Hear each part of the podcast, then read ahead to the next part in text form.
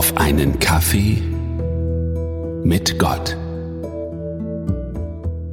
Herrlich, dieser Sonnenschein. Und genau pünktlich zum meteorologischen Frühlingsbeginn heute am 1. März. Strahlender Sonnenschein. Oh, wie schön. Ja, ähm, bis ich einen Blick durch meine Fenster werfe und mir schlagartig bewusst wird, die müssen mal wieder geputzt werden. Und das helle Sonnenlicht scheint auch in manch andere Ecke meiner Wohnung. Da müsste ich mal wieder sauber machen. Also, Putzlappen raus und der Frühjahresputz beginnt. Zusammen mit meiner Frau bringe ich also die Wohnung wieder auf Vordermann. Selbst in den Schränken wird geputzt oder auf Knien in der Küche. Bis in die letzte Ecke geht es. So anstrengend die ganze Putzerei auch ist, so wohltuend ist es, dann in genau dieser Wohnung zu sitzen. Wie sieht das eigentlich in meinem Glaubensleben aus? Gibt es da auch Fenster, durch die ich blicke, die eigentlich schon ganz schmutzig sind? Gibt es da auch Ecken in meinem Glaubensleben, in die ich schon lange nicht mehr einen Blick geworfen habe, wo sich schon Staub angesetzt hat? Im Buch Hosea fordert uns Gott wie folgt auf. Sät nach dem Maß der Gerechtigkeit. Erntet nach dem Maß der Liebe. Macht einen neuen Anfang wie der Bauer, der ein neues, ausgeruhtes Stück Land unter den Pflug nimmt. Wir sollen in unserem Glaubensleben also nicht ständig auf den ausgetretenen Pfaden entlanglaufen. Stattdessen ermutigt uns Gott, uns auf Neues einzulassen im Glaubensleben. Gott ist so groß und vielfältig, dass es wichtig ist, ihn aus verschiedenen Perspektiven zu betrachten. Und seine Weisheit liegt nicht nur in dem einen Lieblingsbibelvers, den ich habe, sondern in vielen verschiedenen Bibelversen. Und viele davon kenne ich heute noch gar nicht. Darum runter vom Sofa der Bequemlichkeit und hinein in das Feld, um den eigenen Glauben zu entstauben und neu kennenzulernen. Warum nicht mal ein Bibelstudium anhand der Bibelclouds? Eine neue Form, wie Inhalte aus biblischen Büchern dargestellt werden. Ein Link dazu gibt es in den Show Notes. Oder ein Studium der Geburtsregister Zugegeben, ziemlich langweilige Kost.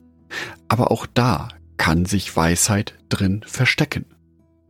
Einen neuen Zugang zu Gott kann ich auch finden, wenn ich ein Buch von einem neuen christlichen Autor lese. Mich dadurch also auf eine neue Sichtweise auf Gott einlasse. Wenn es ums Bibelstudium geht, gibt es ein sehr gutes Angebot vom Hope Bibelstudieninstitut. Auch hier habe ich einen Link in den Show Notes eingefügt. Oder ihr macht euch auf der Suche nach neuen Weisheiten in der Bibel, zum Beispiel in den kleinen Propheten. Das sind zwölf Bücher im Alten Testament von Hosea bis Maleachi. Oder, falls ihr euch für neue Gebete inspirieren lassen wollt, googelt doch einfach mal. Ganz einfach nach neuen Gebeten googeln. All dies dient dazu, dass ich Gott besser kennenlernen kann. Dass du Gott besser kennenlernen kannst. So wie ich meine Wohnung gerade eben auf die Sommerzeit und den viel höheren Lichteinfall vorbereite, sollten wir uns auch vorbereiten auf das Kommen von Jesus Christus. Bereit sein für ihn. Ihn besser kennenlernen. Nicht nur auf die eine Art und Weise, sondern auf viele verschiedenen Arten und Weisen. Vielleicht entdeckst du so ganz neue Bibelverse und ganz neue Weisheiten von Gott. Vielleicht entdeckst du aber auch in bekannten Bibelversen neue Weisheiten.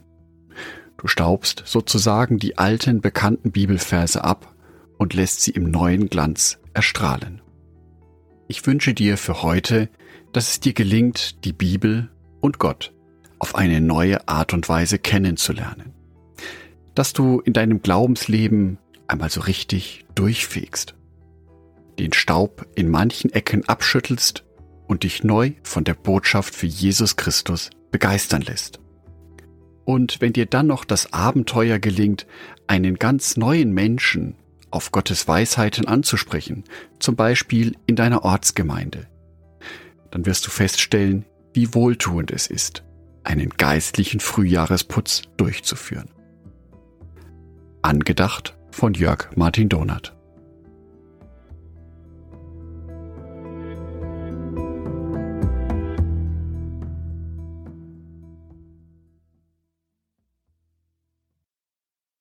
Wenn dir auf einen Kaffee mit Gott gefällt, dann klick doch auf Abonnieren und lass mir ein paar Sterne da. Oder schreib mir eine Rezension. Oder schicke diese Folge an deine Freunde und Familien weiter. Oder lade mich auf einen Kaffee ein. Alle Links dazu findest du in der Beschreibung. Ein herzliches Dankeschön an alle meine Patreons, die es mir ermöglichen, weiterhin den Podcast auf einen Kaffee mit Gott zu produzieren. Herzlichen Dank an Sonitschka und an Andreas Pfeiffer. Auf Patreon kannst du mich bereits mit einem Euro monatlich unterstützen. Oder du lässt mir ein paar Sterne da. Das sagt dem Algorithmus nämlich, dass dies ein guter Podcast ist und wird so mehr Menschen angezeigt. Vielen Dank schon vorab.